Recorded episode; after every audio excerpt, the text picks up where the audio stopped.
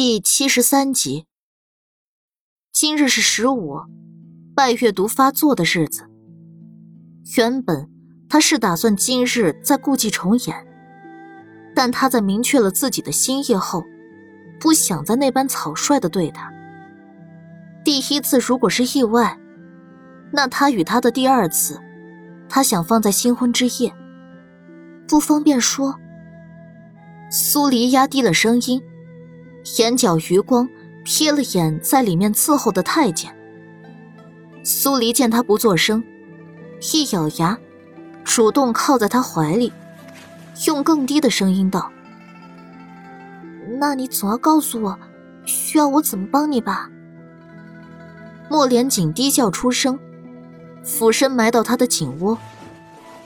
那你先说，喜不喜欢本王？苏黎一噎。想要推开他，却又顾及着他裂开的伤口。都什么时候了，你问这个做什么？只是想听。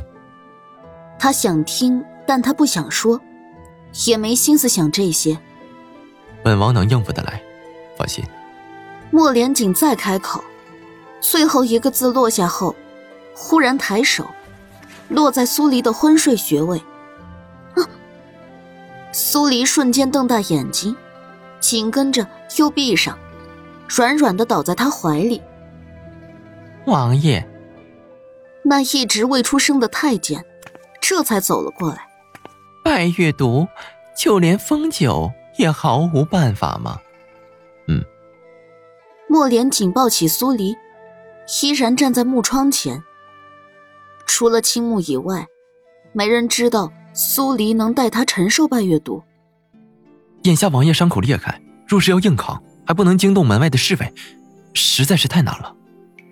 拜月毒所带来的疼痛，非常人能承受。否则，拜月毒这种不能令人即刻毙命的毒，也就不会排在毒物榜前三。太难的事，本王又不是没做过。莫连锦声音渐冷。看了眼怀里昏睡中的苏黎，转身朝床榻而去，将他放下。今晚，你好生守着门。是。树叶，圆月高挂，静谧中，云雀殿外的侍卫又多了几层。苏黎一动不动地躺在床榻上，莫连锦屈身缩在墙角，披头散发。原本像黑曜石般的眼睛里血红一片，眉眼拧成一团，体内仿佛有千万只蚂蚁在噬啃着。胸口处的伤因为疼痛而裂开，鲜血浸湿了前襟。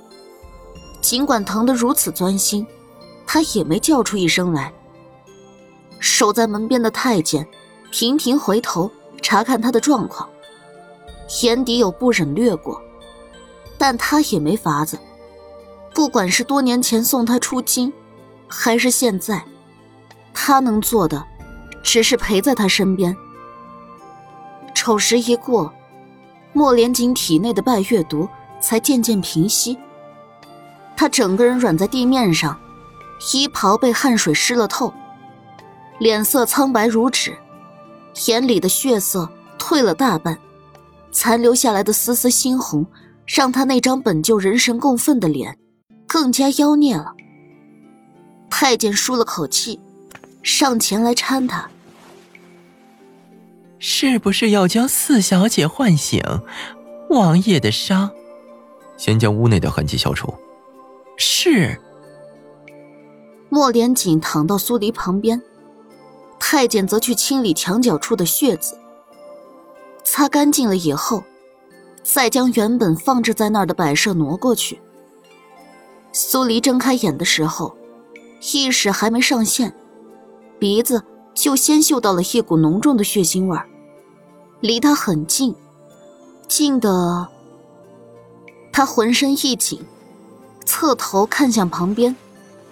莫连锦抬手捂上他的唇，伤口裂了，不要出声。苏黎打了个寒战。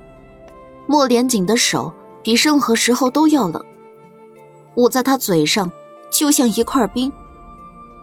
他想起自己昏睡过去的原因，有太多想问的积压在心底。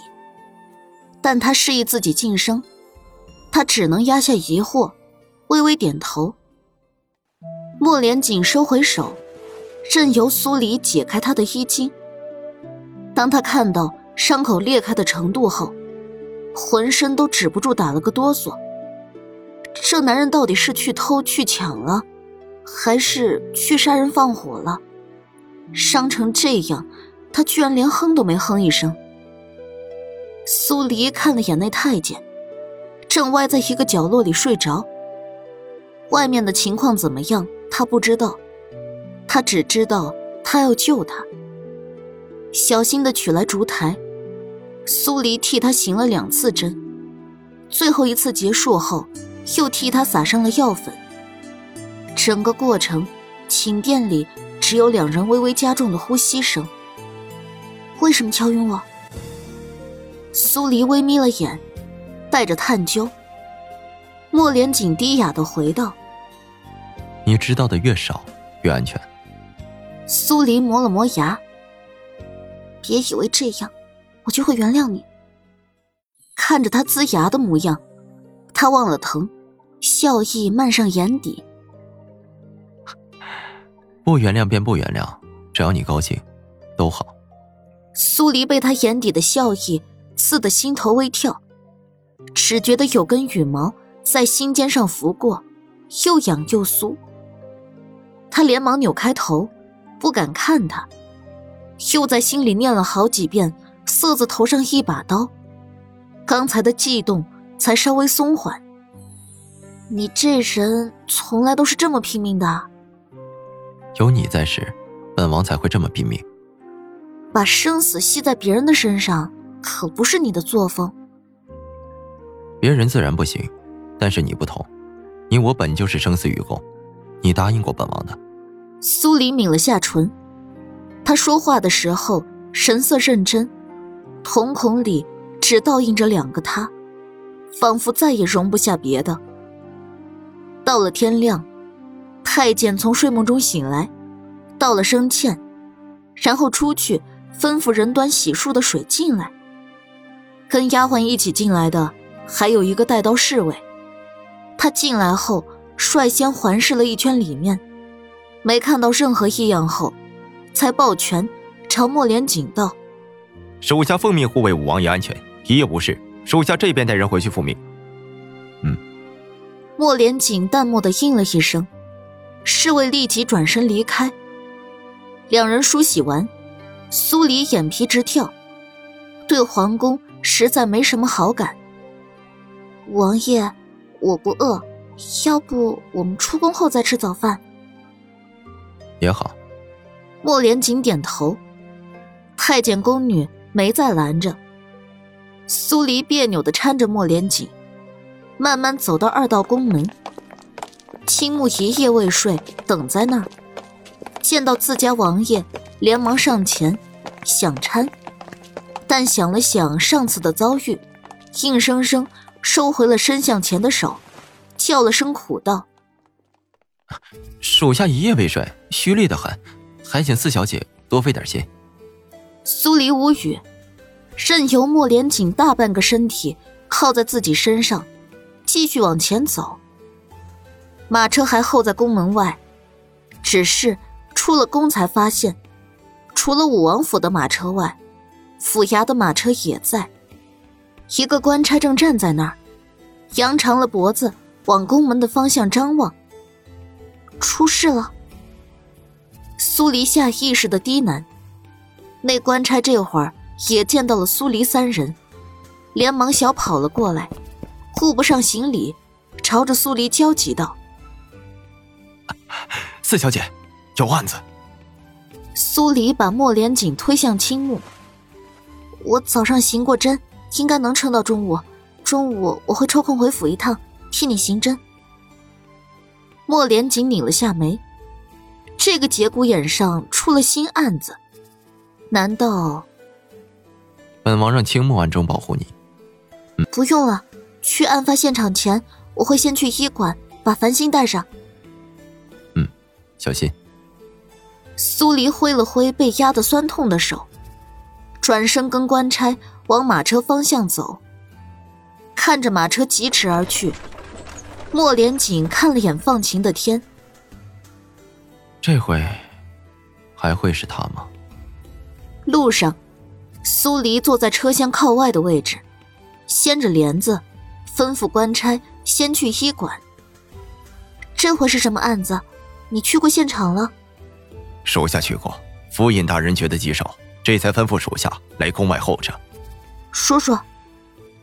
死者是王家二房的夫人，过门不到两年，身怀六甲，分娩在即，在某时就被府中丫鬟发现死于后院的杂物房中。死者是孕妇。苏黎脸色一沉，孩子呢？也死了，被人生生的剖了出来。送来过去了吗？接到报案后，便请宋仵作过去了。苏黎压下心底的不适。他从业这么久以来，最见不得孩子的尸体。到了医馆，正好遇上简之行在教大娃念书，繁星托腮坐在一侧，面无表情，眼底却有流光在闪动。李姐姐，大娃正准备放下书本，迎向苏黎，却被简之行的戒尺打了一下。他呲牙朝他笑了笑。只能继续念书。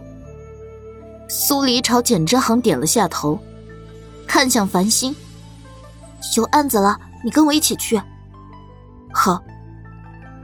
两人上了马车，由官差驾车去了王家。王家比之前的胡家还要大上一倍，是官府允许的盐商，掌控着整个南陵国的私盐生意，每年的关税。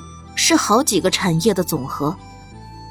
王家有两个儿子，大房、二房分院而住，从前院到后院，他整整走了十几分钟才到。杂物房外，王府尹、宋来都在，同在的还有大大小小几十口人，衣着华丽，一看就知道是腰缠万贯的妇人。其中一个年轻男人。正在抽泣，有老妇人在一侧好生安抚着。见到苏黎，抽泣的男人立刻朝他奔了过去，在离他尚有一步远时，扑通一声跪下：“全娘死的如此惨，还有我的可怜的孩儿，请四小姐一定要将凶手救出来，还我妻儿一个公道。”苏黎从他的话里听出了他的身份，应该是王家二儿子王明阳，死的是他过门不到两年的夫人。我会尽力。苏黎点点头，错开一步，朝宋来走去。四小姐，宋来开口道：“王家的人说只信四小姐，一定要等四小姐过来，才让进去查验情况。王夫人也无奈。”只能干等着。苏黎嘴角一抽，这家人还真是看得起他。正说着，一个中年男人大步走来。四小姐，我王家出了这种不幸之事，还请四小姐多多费心。男人说完，身侧管家模样的人就把一叠银票递向苏黎。苏黎这回也没客气，大大方方的收了银票。这钱我就当是王家捐的善款，以后用来免费给百姓治病。男人点点头，又看向王府尹道：“既然四小姐到了，那便麻烦府尹大人了。”王掌柜客气了，这是本官应当做的。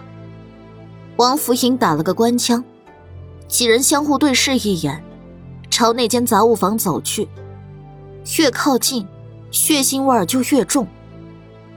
王府尹，咱们还像上次一样，尸体交给我跟宋来，痕迹交给你了。苏黎开口道。王府尹点点头。好。进入杂物房，入眼即是大滩的鲜红，一个皱皱巴巴的婴孩躺在其中，显得格外刺目。苏黎浑身一凉，一种怒意从脚底腾升而起。他还那么小，身上的胎便都还在。苏黎的目光顺着还没被剪断的脐带，看向另一个死者。死者年纪不大，估摸着也就十八，衣着完整，腹部被剖开，远远看过去，他的腹腔处鲜红一片。隐约可以看到里面的脏器。繁星脸色一变，捂着嘴跑了出去。他虽然见过焦尸，却是第一次见到被人残害成这样的死尸，尤其是血泊中的那个胎儿。真是造孽呀！王府隐叹了一声，摇摇头，带着人开始查看痕迹。苏黎看了眼宋来。走到尸体旁边半蹲，近距离看，他才发现死者脖子上有一圈极淡的勒痕。